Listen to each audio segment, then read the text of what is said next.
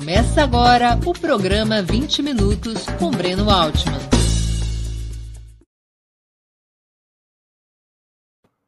Bom dia. Hoje é 19 de outubro de 2022. Estamos dando início a mais uma edição do programa 20 Minutos. Nosso entrevistado é o cientista político Antônio Lavareda. Ele é diretor-presidente da MCI Estratégia, presidente do Conselho Científico do IPESP, Instituto de Pesquisas, fundador da, do Neurolab, Laboratório de Neurociência Aplicada, e professor colaborador da pós-graduação em Ciência Política da Universidade Federal de Pernambuco. Um dos maiores especialistas brasileiros em pesquisa de opinião pública, teve destacada atuação em uma centena de campanhas eleitorais e é autor de vasta obra sobre o tema. Depois de apurado o primeiro turno, muitas vozes à direita e à esquerda colocaram em questão a eficácia e até a credibilidade dos institutos de pesquisa. Às vésperas do dia eleitoral, no sábado, Datafolha e PEC tinham cravado uma diferença de 14 pontos entre Lula e Bolsonaro, contabilizando apenas votos válidos. Quando a apuração terminou, as planilhas apontavam uma diferença bem menor pouco acima dos cinco pontos. As pesquisas tinham acertado o desempenho de Lula, aparentemente, cravaram 50% contra 48,4% registrados na apuração. Mas pareciam ter errado grosseiramente a respeito do desempenho de Bolsonaro. Seus 36 ou 37% da véspera tinham virado 43,2% nas urnas. Para entendermos o que se passou e debater a validade das pesquisas eleitorais como instrumento de ciência política, nada melhor do que ouvir um dos mais destacados estudiosos do tema, com quem iremos conversar sobre este e outros assuntos referentes ao segundo turno das eleições presidenciais. Bom dia, professor Lavareda. Muito obrigado por aceitar nosso convite. Uma honra ter novamente sua presença no 20 Minutos. Bom dia, Breno. É um prazer estar aqui com você e os espectadores do seu programa mais uma vez. Professor, o que aconteceu no primeiro turno? Os institutos de pesquisa realmente se equivocaram às vésperas do voto? Olha, Breno, eu já tive a oportunidade de explicar isso com mais detalhes. Aproveito, convido os nossos espectadores para dar uma olhada num artigo que publiquei no domingo passado no caderno Ilustríssima da Folha de São Paulo, rebatendo críticas que as pesquisas e os institutos tinham recebido logo após a divulgação do resultado da eleição do primeiro turno. E eu tive a oportunidade de explicar lá o seguinte: em primeiro lugar, lembrei que, como eu tenho afirmado e tenho uma publicação de maio desse ano, maio, ou seja, meses atrás, explicando por que, que as pesquisas não devem ser tomadas como prognóstico. E eu elenquei nesse artigo, que também na também está na, pelo Google, pode ser resgatado, é, o título é exatamente esse, porque o resultado das pesquisas não devem ser lidos como prognósticos. Foi num seminário da ABEP para jornalistas, em maio. Pois bem, eu explico nesse artigo por que isso não deve ser feito. Em primeiro lugar, pelo chamado voto estratégico, que é popularmente conhecido como voto útil. Eleitores que, da véspera da eleição é, para o dia de registrar seu voto, redirecionam sua opção eleitoral em função de cálculo estratégico, ou seja, rejeição candidato, preferência para que outro chegue ao segundo turno ou não. Citei também um, um, um voto errático, se chama eleitor que de última hora acompanha uma posição do candidato que é majoritário ou do candidato que é minoritário, porque também existe o voto no azarão, o voto no underdog. E descrevo no artigo o principal fator, chamava atenção. O principal fator, eu dizia, era abstenção. E eu mostrava que com o percentual de pesquisas, por exemplo, que assinalava 46, 47, 48% para o Lula, lhe conferindo algumas delas o equivalente a mais de 70 milhões de votos, provavelmente isso ia se dar, porque a abstenção ia literalmente comer um, um pedaço importante dessas intenções de voto. E o que se deu, então, e eu mostro agora no artigo do domingo passado, na Ilustríssima, é, cujo título é Triplo carpado em piscina vazia, porque eu rebato um crítico que havia feito, havia publicado um artigo no domingo posterior à eleição, e eu mostro que ele fez um salto é, inadequado no, no universo na, pesquisas. O que é que ocorreu, Breno? Eu, eu, eu, nesse artigo eu mostro os valores projetados pelo, pelos institutos, projetados, melhor dizendo, estimados pelos institutos, sobre o total do eleitorado. Lembrar, Breno, que as pesquisas é, extraem dados de amostras que são desenhadas, que são compostas para representar o eleitorado, os 156 milhões e 500 mil eleitores brasileiros. Pesquisas não são feitas para identificar os votos válidos ou a distribuição dos votos válidos. Não. Esses chamados votos válidos, e a expressão não é muito adequada, não é própria, porque pesquisa não pesquisa voto, mas pesquisa intenção de voto, ou seja, a única pesquisa capaz de aprender comportamento é a pesquisa de boca de urna, porque já houve o comportamento. Antes disso, é intenção, é atitude, é opinião. E há sempre mudanças no, no traslado de intenção, de atitude para comportamento efetivo, para voto efetivo. Pois bem, eu mostro lá que nas estimativas dos institutos, do IPESP, do IPEC, da Quest, do Datafolha, as intenções de voto para Jair Bolsonaro se situavam entre 32% e 34% do total de eleitores, do total. A do IPESP, inclusive, ficava ao meio, ficava em 33%. Pois bem, quanto Bolsonaro teve sobre o total de eleitores, Breno?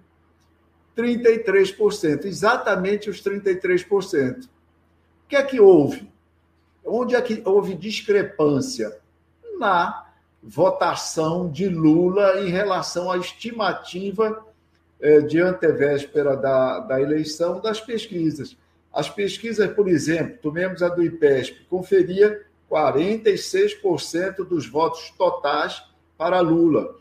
Lula teve arredondados 37, Breno, foram nove pontos percentuais. Pois bem, essas mesmas pesquisas todas registravam 2, 3% de indecisos ou não sabe. Ou seja, os eleitores que não tinham opção à véspera, que provavelmente não votariam. E, e a abstenção comeu o eleitorado do Lula mais que do Bolsonaro. 1%, Breno. Então, veja só como a ilusão de ótica se dá quando você compara votos válidos das urnas com os votos válidos das pesquisas. Não tem nada a ver. Na verdade, é ilusão de ótica. As pesquisas acertaram, entre aspas, para quem vê pesquisa como prognóstico, elas acertaram na mosca a votação de Bolsonaro. E erraram, entre aspas, para quem acha que pesquisa é prognóstico, em Lula. Por quê? Porque cerca de, eu calculo, cerca de 13 milhões de votos de Lula foram para abstenção, se perderam na abstenção. Nesse mesmo artigo, para não deixar a hipótese sem comprovação, eu, eu apresento o perfil educacional da abstenção. A imensa correlação entre baixa escolaridade e elevada votação, ou seja, uma correlação negativa entre escolaridade e comparecimento. É, é levadíssima. É, quanto menor a escolaridade, maior a abstenção. É, para se ter uma ideia, na, é, é, entre as pessoas de mais escolaridade, a abstenção fica em torno de 12% na média. Entre as pessoas de, do, da base base da escolaridade, chega a 52%. É uma, é uma diferença estúpida. Isso mostra. Então, essa que é a diferença. Aí as pessoas disseram, não, acertaram no Lula e erraram no Bolsonaro. Se for acerto, se fosse tomar como acerto, a frase correta é exatamente o contrário. Acertaram no Bolsonaro e erraram no Lula. E erraram no Lula. Mas não é verdade, porque quando você olha, você vai ver que a abstenção é, devorou uma parte importante é, das intenções de voto do, do ex-presidente Lula. Pois bem.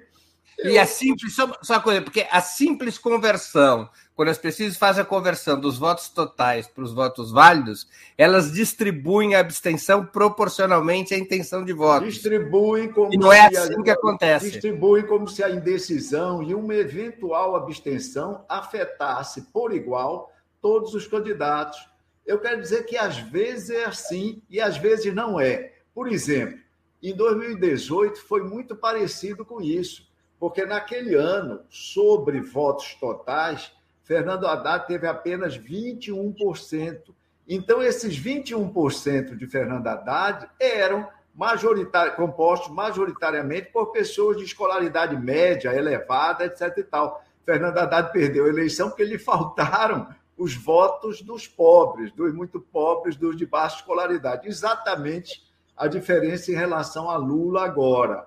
Então, eu quero dizer, é importante, ao final de cada eleição, antes de se fazer qualquer enunciado sobre as pesquisas, dar uma olhada no quadro total do eleitorado, o resultado da eleição é, dentro do total de eleitores e o resultado das pesquisas antes é, do pleito sobre o total de eleitores. Você veja que essa, essa, essa percepção, essa análise, eu fiz desde o dia 3, da noite da segunda-feira pós-eleição, porque os jornalistas estavam perplexos, até alguns pesquisadores estavam meio aturdidos com o resultado. Então, eu publiquei uma primeira, um primeiro Twitter, uma thread no Twitter longa, explicando o que é que tinha ocorrido. E, obviamente, esperei mais um pouco para publicar no jornal esse raciocínio mais desenvolvido. Ontem, no jornal O Globo, eu no pulso do Globo, tem lá um artigo sobre votos válidos, tem lá uma matéria da Bianca e do Flávio eh, Flávio é editor do Pulso, do jornal o Globo, fizeram uma matéria sobre votos válidos. E eu participo lá, eles chamam a atenção para o fato de que eu fui a primeiro a, a apontar o fator abstenção como explicativo do resultado esse ano, e mais ainda, Breno, apontar a abstenção como um problema da nossa sociedade que precisa ser encarado. Um país que adota o voto obrigatório e que não oferece condições é, para que boa parte dos seus cidadãos compareça. Dezenas de milhões de cidadãos são é, prejudicados por uma levados a uma abstenção que eu chamo de abstenção compulsória. Não tem dinheiro para pagar o transporte público. A, a, medida do TSE, do STF ontem autorizando prefeituras e municípios a oferecer gratuidade de transporte no dia da eleição pode alterar esse quadro? ela ajuda, mas não resolve, porque ela dá, ela dá autonomia para as prefeituras. E você já deve ter visto da mídia que em diversos estados onde o voto é mais bolsonarista, etc. e tal, é, é, ou menos. Incluindo São Paulo. Menos, menos bolsonarista, por exemplo, os prefeitos não querem adotar essa medida de diferentes formas. Então, no meu entendimento, devia ser obrigatório, devia ser mandatório e não devia ser permitido apenas. Mas o bem, Breno, a gente precisa, o país precisa discutir isso adiante. Adotar, por exemplo, nova, nova sistemática de votação. A votação pode ser como nos Estados Unidos, que você tem votação antecipada. Uma pessoa pode ir lá votar. A votação no Brasil, por exemplo, podia começar na sexta e até o domingo. Não tem problema nenhum. Por quê? Porque um dia. Ou estabelecer semana... a obrigatoriedade da gratuidade. Por que no dia de semana? Porque as creches funcionam e muitas mães, chefes de família, não têm com quem deixar os filhos no dia de domingo para saírem para votar, por exemplo, entendeu? Então, Professor, você... não seria possível adotar, os institutos de pesquisa adotarem, já com o histórico de abstenção que se tem, um modelo é, é, matemático que permita calcular a incidência da abstenção? Por exemplo, é nítido que o eleitorado de mais baixa renda se abstém de uma maneira mais significativa que aqueles de alta renda e escolaridade. As pesquisas também apontam quais são os candidatos que têm mais votos na baixa renda e os que têm mais votos na alta renda. Não seria possível adotar um modelo matemático para alinhar os números em função da abstenção? é uma boa questão, Breno. E os institutos estão começando a fazer isso. Por exemplo, a última pesquisa do IPESP, que nós divulgamos ontem, nós procuramos num modelo muito simples e, e adotamos um modelo muito simples para ele ter inteligibilidade para os jornalistas, sobretudo. Nós pegamos os eleitores e dividimos por grau de interesse. Os que têm baixíssimo grau de interesse têm menor probabilidade de comparecer. É essa a inferência. Não é 100% verdade, mas é, em boa medida, verdade. Então, por exemplo, quando a gente tira os 22% sem interesse, estreita a margem de Lula sobre Bolsonaro. Considerando todos os eleitores, você tem uma diferença em, em votos, excluindo branco, nulo, não sabe, não respondeu, você tem uma diferença 53 a 47. Quando você exclui agora, além dos brancos nulos, exclui aqueles sem interesse, qualquer baixíssimo interesse, essa margem se estreita para 52 a 48. A Quest, um outro instituto, está usando o método probabilístico. Resolve uma, pega uma série likely de voters. uma série do likely voter, pega uma série de variáveis e faz a probabilidade de cada eleitor. Mas também todos têm desvantagem. O método probabilístico da Quest, por exemplo, não consegue fazer o ponto de corte. Quantos eleitores vão se abster? Não, ele calcula a probabilidade de cada eleitor se abster e aí faz uma projeção.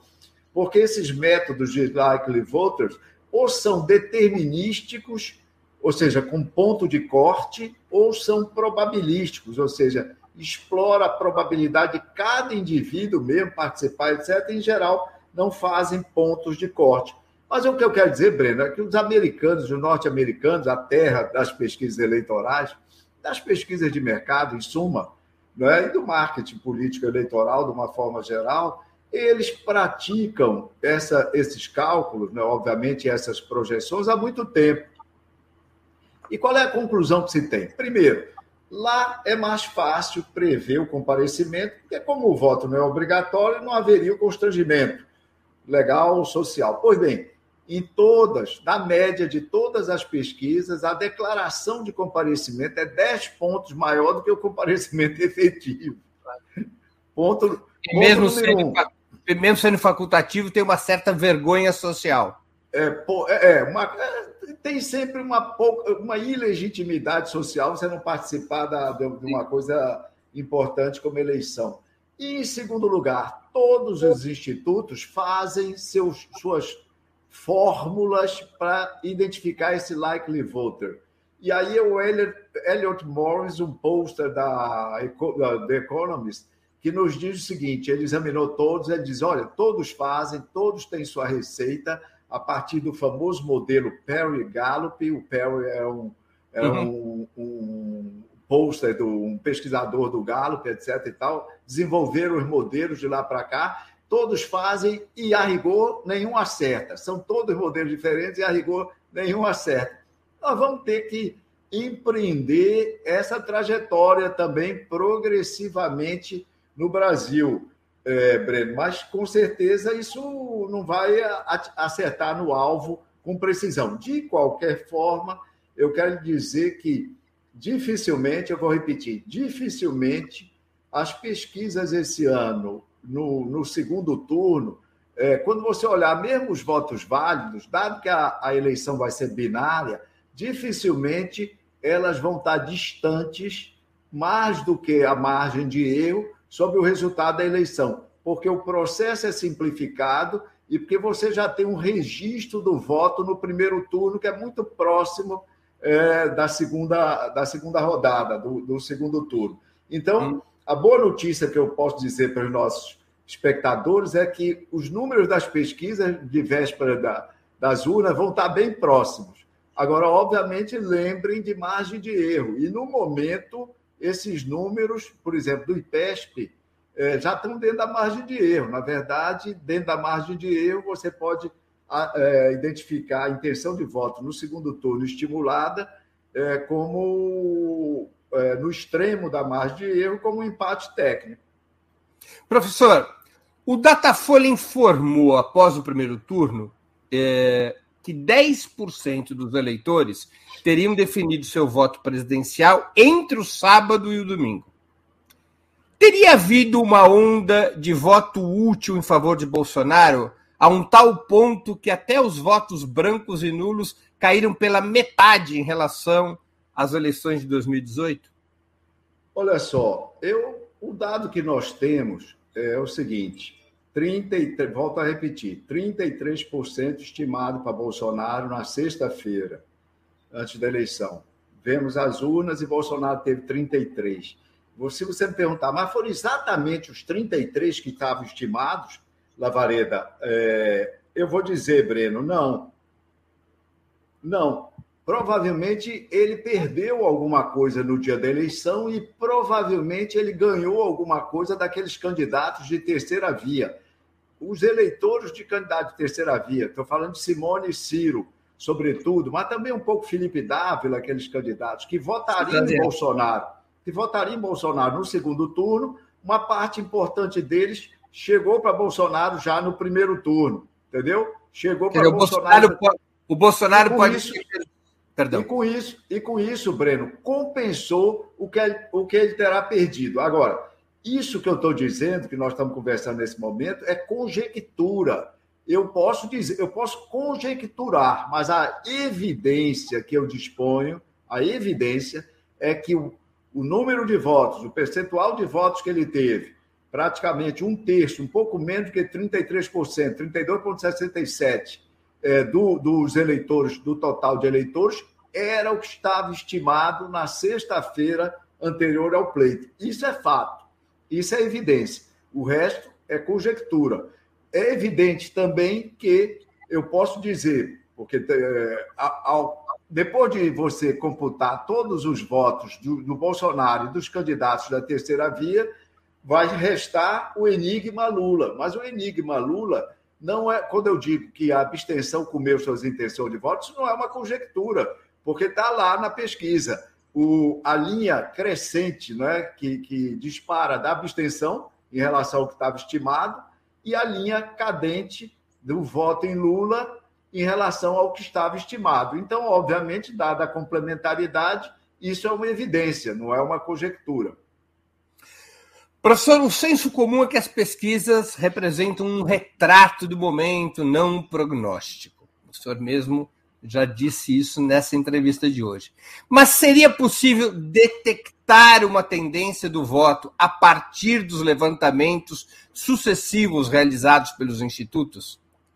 Exatamente, Breno. É o que elas fazem, elas apontam tendências. O eleitor quando examinar uma pesquisa, ele tem que estar atento nas curvas, na tendência que as curvas da, das pesquisas apresentam. E isso é o mais eloquente.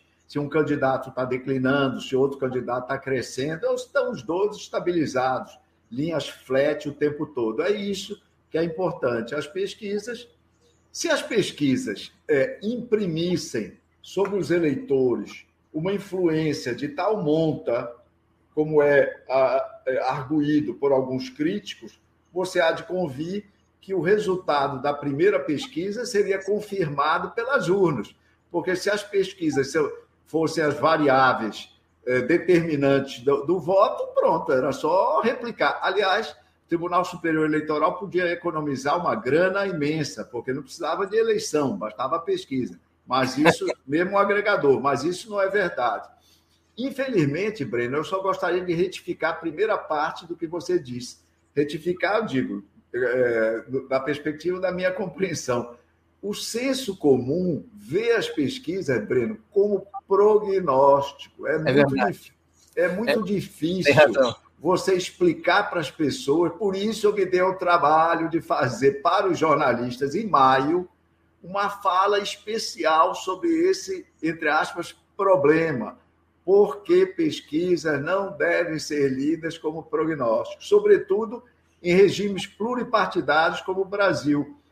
É, por exemplo, nos Estados Unidos não tem voto estratégico, Breno, porque só tem dois partidos, então ninguém sai daqui para ajudar lá. Óbvio que não tem só dois partidos, tem mais partidos na NIC que não são concorrentes a Joe. Estados Unidos tem mais de, os Estados Unidos tem mais de mil partidos registrados. É, a Joe, a Joe, aqui não são competitivos, então não entram é. no universo mental dos eleitores.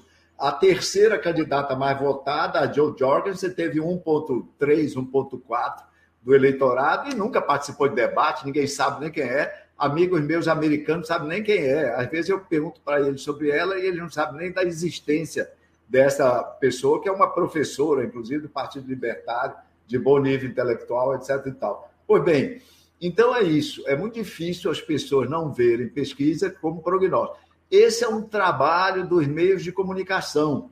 Né? E se você perceber, Breno, desde que começamos essa cruzada, cruzada, autêntica cruzada, para esclarecer isso, não é? na qual esse esforço de todos os pesquisadores dos principais institutos têm estado envolvidos com isso, os meios de comunicação já têm começado a fazer a abordagem das pesquisas desse segundo turno com mais cuidado. E é importante isso, introduzir o que eu chamo uma nota cautelar até a última hora, dizer, olha, isso é a pesquisa, isso é a pesquisa que reflete o momento que foi realizado Mudanças podem ocorrer em função de diversos fatores, como já ocorreram em eleições passadas. Professor, se as pesquisas podem apontar uma tendência, eu tenho uma pergunta que não quer calar. Qual a tendência dominante para o dia 30 de outubro? Olha, no momento, Breno, você tem uma eleição que saiu bastante apertada a distância entre o primeiro e o segundo colocados das urnas.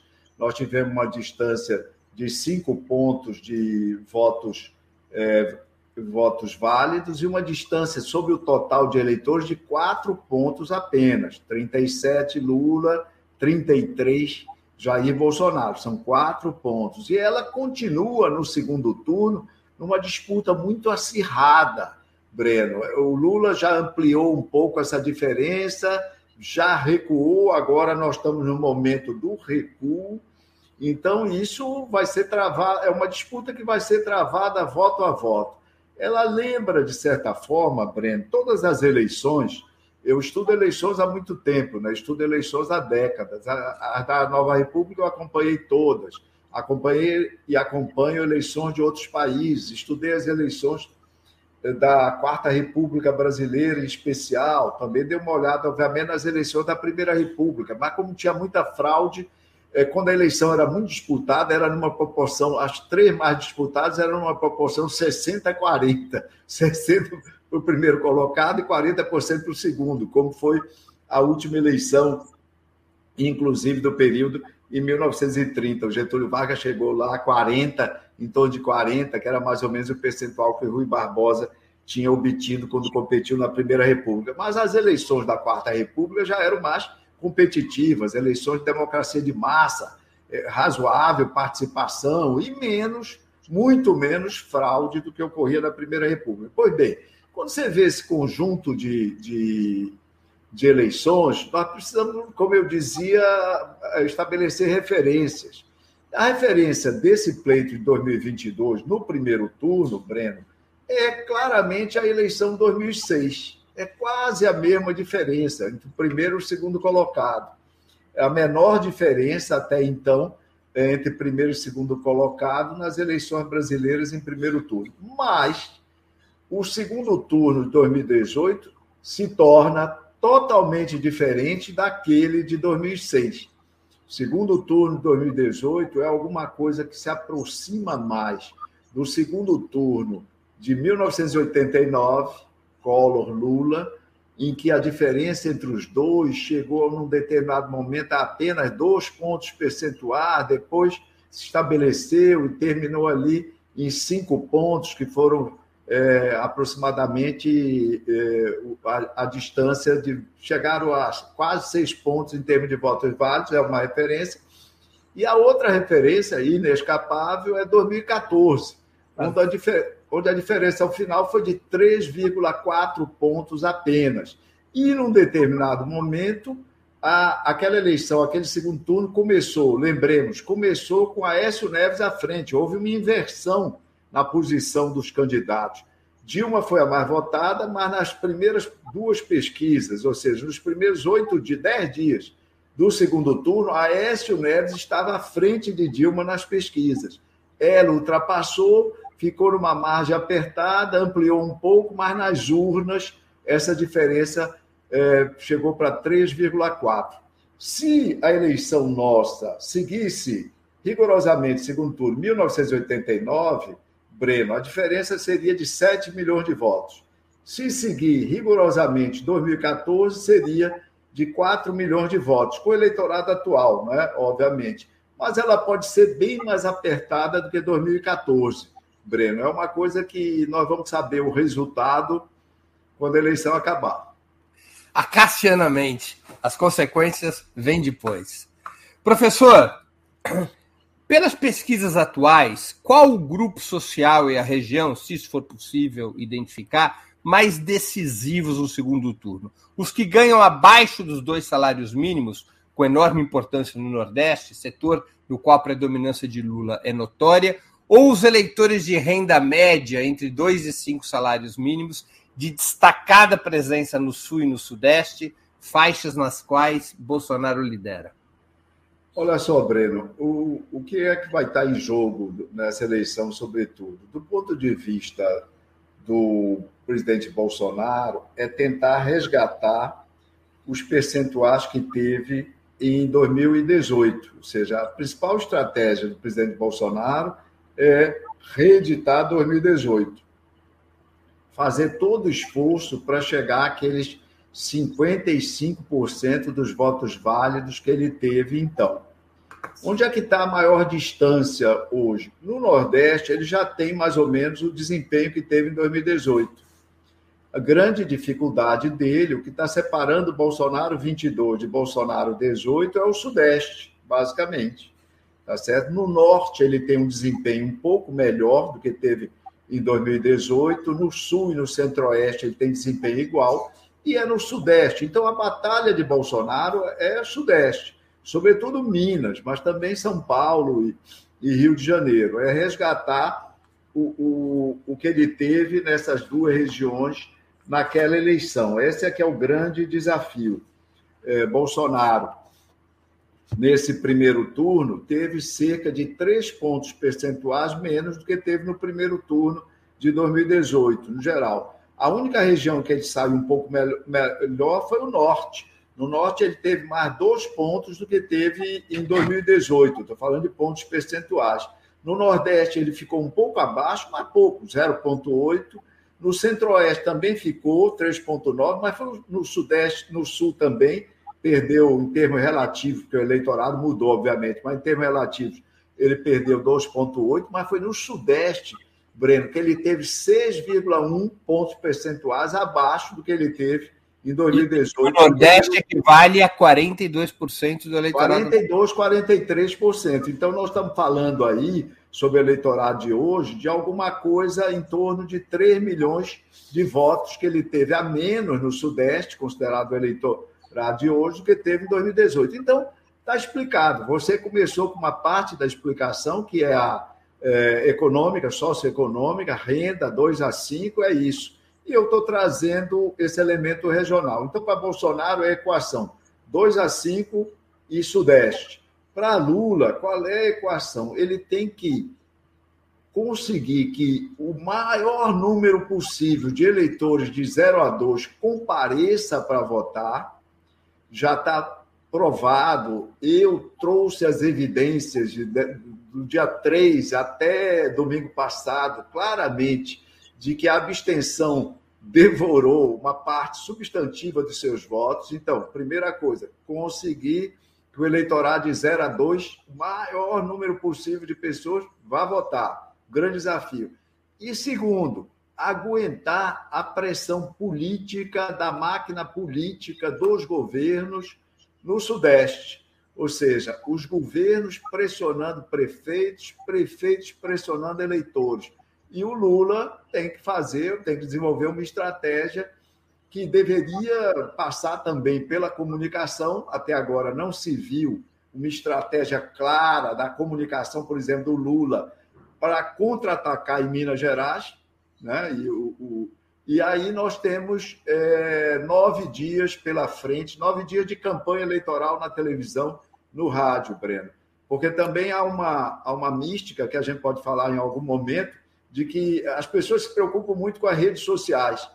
e estão deixando de perceber algumas que a campanha, do ponto de vista de comunicação, ela está sendo resolvida na televisão, como costumava ser, Breno. A televisão é, se me perguntar qual é a plataforma decisiva dessa eleição, sem sombra de dúvidas, eu digo que é a televisão, e tenho evidência para isso.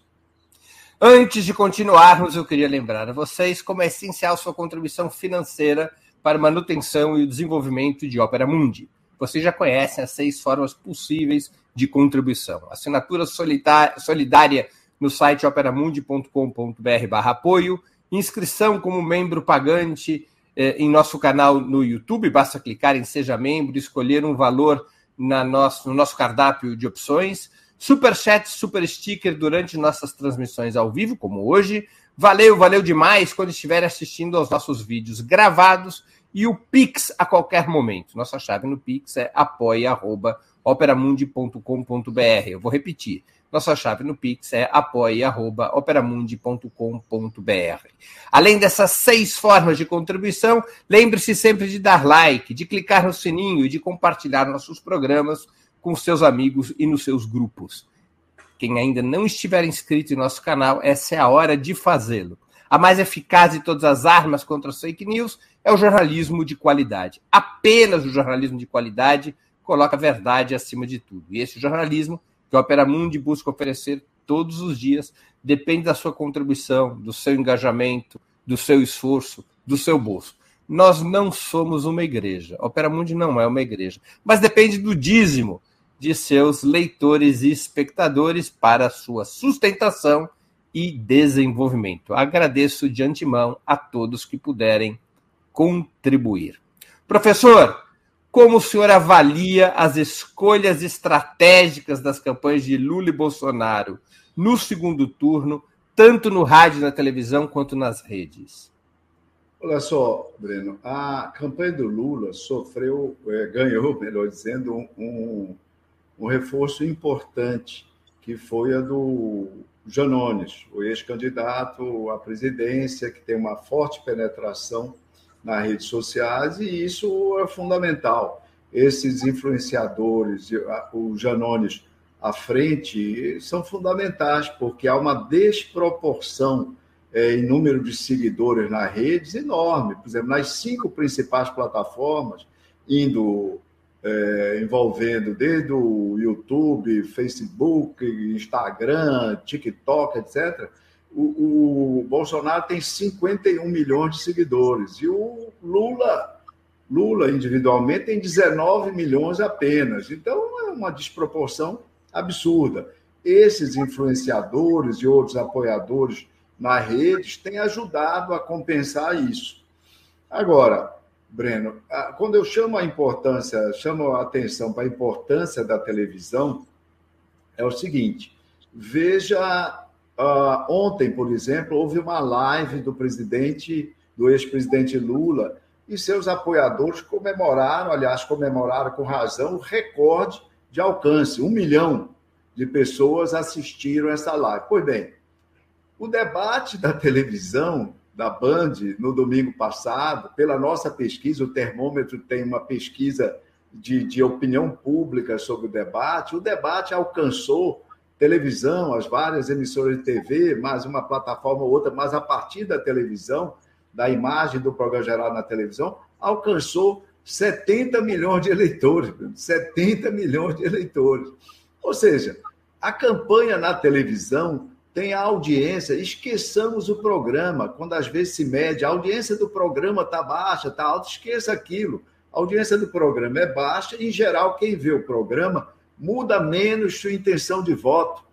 Eu já identifiquei isso há, há muito tempo atrás, fazendo o primeiro painel, panel do, no Brasil, é, nos moldes que Lazarsfeld havia feito nos Estados Unidos lá atrás identifiquei que quanto mais as pessoas viam programa de televisão, naquela época não havia comerciais, foi em 1985, menos elas mudavam de intenção de voto. Programa é para os entusiasmados, os entusiasmados mudam sua intenção de voto. Mas os comerciais alcançam toda a audiência das redes abertas. Então, você pega a audiência de todas as emissoras é, abertas da TV brasileira e esse é o alcance dos comerciais. Então, não há maior canal de comunicação, canhão de comunicação, do que o da TV, por óbvio. Né? E aí, nesse segundo turno. Então, o reforço que Lula teve nas redes sociais e a preocupação com esse, é, com esse investimento é, não, não é perceptível que tenha sido acompanhado por um maior esforço, um maior investimento na televisão. Tem, tem dados, há dados, é, Breno, que reforçam esse raciocínio nosso sobre a importância da televisão, para as pessoas pensarem a respeito. Porque, como a rede são uma novidade, etc., é, é frequente que nós todos fiquemos entusiasmados com elas, que têm um papel extraordinário, quero sublinhar, na sociedade, mas que não substitui a importância de outros canais, de outras plataformas. Você sabe que 12 governadores foram reeleitos no primeiro turno, Breno. Pois bem, todos eles tinham o primeiro ou o segundo maior tempo de programa de televisão. Ou seja, os 12 tinham o primeiro ou o segundo maior tempo de televisão. E desses 12, 10 tinham o maior tempo de televisão. Será que não se estabelece de pronto uma relação? Ou seja, é, você tem, se você traz os eleitos que não eram governadores, você tem mais dois dos três governadores eleitos em primeiro turno que não eram que não eram reeleitos, ou seja, que não eram não estavam no cargo, dois deles tinham o primeiro maior tempo e um tinha o segundo. Dos governadores, em suma, que foram eleitos no último dia 2 de outubro, nenhum, vou repetir, nenhum tinha o terceiro tempo ou o quarto tempo todos tinham o primeiro ou o segundo. E mais de 80% tinham maior tempo de televisão. Eu, não é preciso evidência maior do que essa. Mas vamos para outra. Estados Unidos realizando eleições intermediárias esse ano. É, eles têm um budget, eles estão gastando esse ano, como a publicidade, a propaganda eleitoral é paga lá, como você sabe, Breno, eles estão gastando esse ano 9,7 bilhões de dólares. Bilhões de dólares. Pois bem, com o que é que estão gastando 55% desse budget? Com televisão. E, sobretudo, com televisão aberta, porque lá também pode anunciar em TV a cabo. Televisão aberta está levando cerca de 3,8 bi de dólares nas eleições norte-americanas desse ano. Isso significa três vezes praticamente, vou repetir, três vezes mais do que os americanos estão gastando em suas campanhas digitais. Então, como eu digo, televisão é no Brasil e nos Estados Unidos ainda hoje principal, a principal plataforma de comunicação das campanhas. E no momento é forçoso reconhecer que a campanha de Bolsonaro é melhor na televisão do que a campanha de Lula é melhor esteticamente e é melhor estrategicamente quando você observa né, a propaganda na televisão é, ao longo de um dia, de dois dias, você percebe com clareza essas características que eu estou é, reportando. Nesses nove últimos dias, vai ser importante que a campanha de Lula. Por que, por que o senhor faz essa avaliação de que o Bolsonaro, estética e programaticamente, está melhor do que a campanha do Lula na televisão? A campanha de Bolsonaro, o, o, quando você. Eu trabalhei, Breno, em 91 campanha majoritária, 91. É, algumas coordenando marketing, na maior parte delas como é, consultor de estratégia, o coordenador de pesquisas, etc. E aí algumas coisas, é a estética da televisão, por exemplo, a forma como o Bolsonaro é apresentado na televisão o tempo todo é a estética do presidente que vai continuar no cargo. A estética de Lula, cujos votos estão baseados no seu passado como presidente da República durante oito anos, a estética o apresenta de forma diferente, manga de camisa, camisa de manga comprida, etc. e tal. É, a campanha do Haddad, nesse sentido, o apresenta mais presidenciável do que a campanha do Lula. Né? Um blazer ajudaria a compor a imagem do ex-presidente.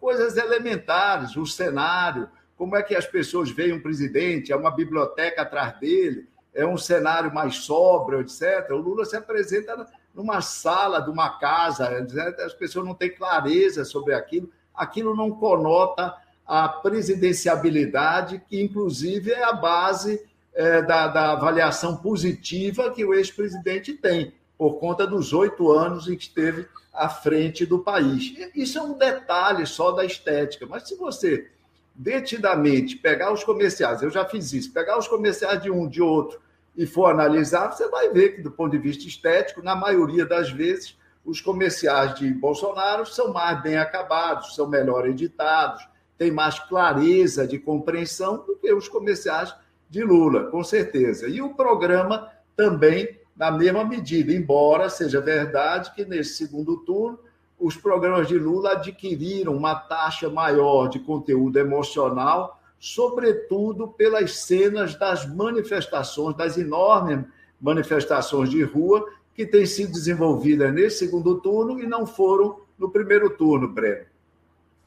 Professor, uma outra questão. Qual é a importância nessa reta final dos debates eleitorais e como o senhor analisa o desempenho dos dois candidatos no primeiro desses debates, realizado no dia 16?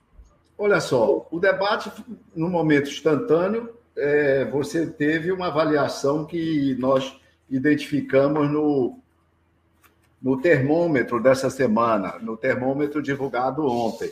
Eu tenho aqui para 42%, Bolsonaro levou a melhor, para 41%, Lula foi o vencedor. Esse número não revela tudo. Eu chamo a atenção ontem é, que é importante levar em conta o perfil do, da, da, audiência do ponto de vista de preferências eleitorais. O debate foi assistido, Breno, no todo em parte, por 57% dos eleitores de Bolsonaro e apenas 40% do, dos lulistas. Então, isso é fundamental. Senão você fica, está aí nessa nessa, nesse quadro. 57% dos eleitores de Bolsonaro assistiram no todo empate, ao passo que só 40% dos eleitores de Lula. Veja aí que 37% não assistiram nem ouviram falar. É o público de menor escolaridade, menor renda, que tem uma vida muito dura para ficar prestando atenção em fatos da política, entendeu? Então, é, é esse contingente que não assistiu o debate. Mas mais importante, Breno, e agora conecta com a questão anterior. Sabe o, o debate até agora, para quem tem sido mais útil? Para Bolsonaro. Porque desde ontem ele fez uma seleta, uma seleção dos trechos em que ele teve desempenho melhor e trouxe para a TV aberta, atingindo todo o público que não assistiu o debate, mostrando ele fazendo acusações a Lula e Lula calado, porque estava no momento do debate que Lula estava sem tempo no banco de horas que o nosso Mitre lá da Band criou nesse, nesse formato diferenciado de debates. Então, o Bolsonaro capitalizou da melhor forma possível nos seus comerciais de televisão, no seu programa, o evento debate. E a campanha de Lula não fez o mesmo. Por que não fez? Não me pergunte, porque eu não consigo imaginar. Mas isso é praxe nas campanhas eleitorais todo mundo vai para um debate sabendo que o adversário vai utilizar trechos daquele debate e você tem obrigação de fazer uma edição selecionando o seu melhor também para competir com o adversário. Mas isso, infelizmente, não foi feito. Infelizmente, para os que é, torcem né, e para os que estão preocupados com a candidatura Lula. Eu analiso como é, observador de campanhas eleitorais e, então, nós temos que fazer uma análise isenta desses fatos. Quais o senhor acha que foram os principais erros cometidos por Lula no debate? Se o senhor fosse coacher do Lula no debate, por que, que o senhor chamaria atenção? Em primeiro lugar, a administração do tempo, ou seja, aquela falha na administração do tempo o deixou exposto a passar alguns minutos, é, como que num pelotão de fuzilamento, sendo espingardeado pelo Bolsonaro é, do ponto de vista do ex-presidente, ele teve a sorte de não ter levado nenhum tiro fatal nisso, porque o presidente Bolsonaro, ao que parece, se enrolou com o script que tinha nas mãos e não soube adequar a sua fala para aquele momento de vulnerabilidade do adversário. Essa é a primeira coisa. E a segunda coisa é que no capítulo corrupção, que é um assunto sabido, que a campanha é, do, do, do ex-presidente, ele próprio, sabiam desde há um ano atrás que ia ser o ponto nevrálgico da campanha e ser explorado pelo atual presidente, ele não tiveram, ele não tiveram um, ele não tiver, ele não teve uma resposta pronta, um posicionamento adequado. Ele, ele não teve o, o, o, um posicionamento razoável a respeito. Entendi. Professor, é, o senhor citou André Janones, nós estamos aqui caminhando para o finalzinho já do nosso, da nossa entrevista. Hoje eu, eu prometi ao professor que ia ser uma entrevista de 45 minutos e eu não cumpro, às vezes, minha palavra com isso. É uma coisa muito triste. Mas nós estamos caminhando aqui para o final. Tem uma pergunta que o senhor citou André Janones, e, de fato, algumas pessoas até estão chamando de janonismo cultural como a novidade do segundo turno, em referência ao deputado mineiro André Janones, apoiador do ex-presidente Lula. Ele impôs uma agressividade muito maior nas redes, incluindo até mesmo movimentos que poderiam ser qualificados de fake news, com a lógica de colocar o bolsonarismo na defensiva, e incorporando temas que não faziam parte das, do cardápio fundamental da campanha. Temas que têm a ver com assuntos uh, digamos, relativos a, aos costumes, digamos assim, de forma geral, o tema do canibalismo, o tema da pedofilia, se a contracruzada moral religiosa que o Bolsonaro impulsiona. Esse tipo de tática estaria funcionando positivamente para Lula do ponto de vista temático?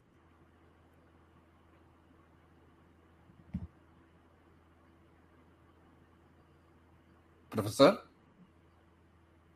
O, o, o Breno, essa questão do Janones, é? essa questão do Janones e a incorporação dele à campanha de determinados temas, ela cumpre o efeito, vamos ver do ponto de vista pragmático, de uma campanha eleitoral. Numa campanha eleitoral, você tem, suas mensagens pertencem a três dimensões, só a três dimensões.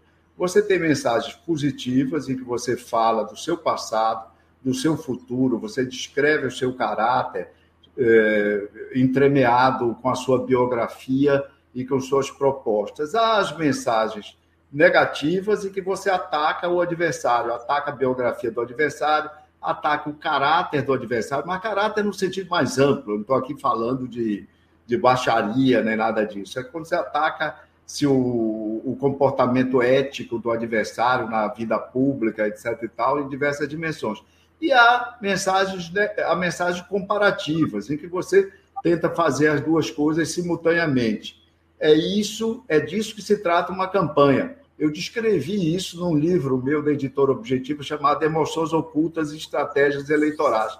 Tem lá vários exemplos de campanhas em outros países e no Brasil, campanha presidencial descrevendo isso. Pois bem, com as redes sociais, você tem um uso mais intenso do que apenas, no tempo em que havia apenas a televisão e o rádio, você tem um uso mais intenso da campanha negativa, um uso mais intenso. E aí, essa campanha negativa nas redes, ela tem menos, vamos chamar, menos cuidados, menos cuidados do que a campanha é, que se dava, que se dá na televisão até hoje. O Janones parece estar cumprindo um papel equivalente, eh, preocupado em em rebater e atacar na mesma clave dos ataques, das acusações que a campanha de Bolsonaro faz a Lula. É um equivalente. Eu acho que ele tem tentado desenvolver é, uma atividade com um certo nível de equivalência em relação à campanha negativa do, do, do adversário. É, às vezes isso escapa aos parâmetros ideais, etc. Aliás, Breno, há uma grande discussão mundo afora, e não é nova, é uma discussão já há mais de uma década, sobre o papel da negatividade nas campanhas. Há autores que defendem é, o argumento de que as campanhas negativas elas aumentam a taxa de alienação da sociedade, elas desinteressam as pessoas dos assuntos reais dos assuntos importantes do ponto de vista de políticas públicas. E há outros autores que mostram e lembram que as pessoas, embora nos focos grupos, embora às vezes em artigos de jornais, digam que os, que os comerciais negativos, que as mensagens negativas deviam ser proibidas ou afastadas, mas que as pessoas, na imensa maioria dos casos, o cidadão comum, ele se interessa e memoriza muitas vezes mais a informação negativa do que a informação positiva. E entre esses dois, entre esses dois polos de opiniões, não é, é as campanhas trafegam. Eu lhe diria que em países como os Estados Unidos, é, Brasil, mesmo Inglaterra, a campanha negativa é um traço importante e frequentes vezes ela tem decidido a sorte de uma eleição, Breno. Professor, uma última pergunta de mérito em relação à campanha de Lula. Há uma certa crítica de que ela tem excessiva atenção ao legado e pouca atenção ao futuro, ao programa. O senhor concorda com essa observação? Olha, Breno, uma, uma candidatura, ela sempre expressa o seu caráter básico, a sua circunstância. Qual é a circunstância do ex-presidente Lula? É a circunstância de um ex-presidente. Ex-presidente, oito anos. Já conversamos aqui em outro momento sobre a singularidade dessa eleição. Ex-presidente versus um presidente isso é uma singularidade em termos internacionais, não precisamos repetir aqui. Então, o Lula só é candidato, só está nesse segundo turno, porque teve uma avaliação retrospectiva elevada desde o início da sua campanha eleitoral.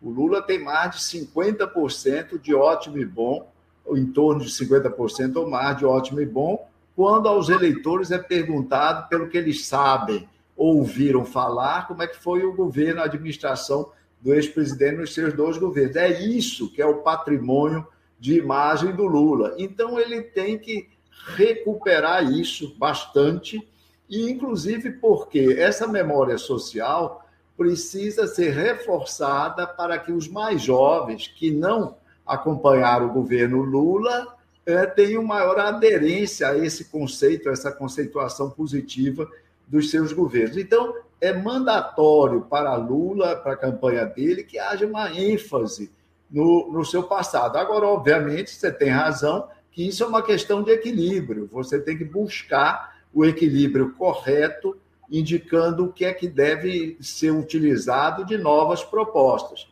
Eu não quantifiquei, Breno, o que é que o Lula está fazendo de passado versus futuro nas suas peças de campanha. Isso, mas acredito que a campanha dele deve ter estabelecido isso e é, pré-testado, ou seja, visto como observado como as pessoas, como os seus eleitores recebem a equação passado e futuro versus futuro que está sendo utilizada. Professor, nós estamos chegando ao fim da nossa conversa e eu queria fazer duas perguntas que sempre faço aos nossos convidados e convidadas antes das despedidas. A primeira, qual livro o senhor gostaria de sugerir aos nossos espectadores? E a segunda, qual filme ou série poderia indicar a quem nos acompanha? Olha, o livro que eu estou lendo no momento é o livro do Steven Pinker, o último livro dele, que chama Racionalidade. O que é racionalidade? Qual é o papel? Por que parece estar em falta? Por que é importante? Isso é fundamental. É um livro recente do Pinker, de 2021, ou seja, do ano passado, e ele mostrando que esse mesmo mundo incrível que consegue fazer vacinas contra a Covid em tempo recorde, etc., é um mundo que está infestado de fake news, infestado é, de, de comportamentos absolutamente irracionais, de anti-cientificidade, de uma série de, de comportamentos, de atitudes que são francamente irracionais. E a série que eu estou assistindo, que eu estou assistindo, não, que eu assisto vez por outra, quando tem. Tigre Branco também é, é outro livro, é, é outro filme, é um filme que, que eu recomendo a todos. É um filme é, indiano que mostra a desigualdade no sistema de castas da Índia e que vale a pena ver. É, é fantástico, está no Netflix. E a série que eu sempre assisto quando tenho tempo aí para relaxar e ao mesmo tempo é, é interessante para nós compararmos os sistemas políticos e tão diferentes, Breno, é Borgen, é, é, a, é a série é a série da ex-primeira-ministra e depois ministra é, na Escandinávia. É bem interessante, vale a pena. Professor Lavareda, eu queria agradecer muito pelo seu tempo e por essa conversa tão pedagógica e interessante. Muito obrigado por outra vez mais aceitar o nosso convite. Foi um prazer, Breno, conversar com você mais uma vez e, e aí estar tá em contato com os seus espectadores. Foi um prazer. Muito obrigado, professor. Também agradeço a todos e todas que assistiram a esse programa, em especial aqueles que puderam fazer contribuições financeiras ao nosso site e ao canal de Ópera Mundi no YouTube. Sem vocês, nosso trabalho não seria possível e não faria sentido. Um grande abraço a todos e a todas. Para assistir novamente esse programa e a outras edições dos programas 20 Minutos, se inscreva no canal do Ópera Mundi no YouTube. Curta e compartilhe nossos vídeos. Deixe seus comentários. O jornalismo de Ópera Mundi é mantido com o seu apoio. Faça uma assinatura solidária em www.operamundi.com.br. Com um pequeno valor mensal, você nos ajuda no desenvolvimento de um jornalismo independente e de qualidade. Obrigado pela audiência e até a próxima.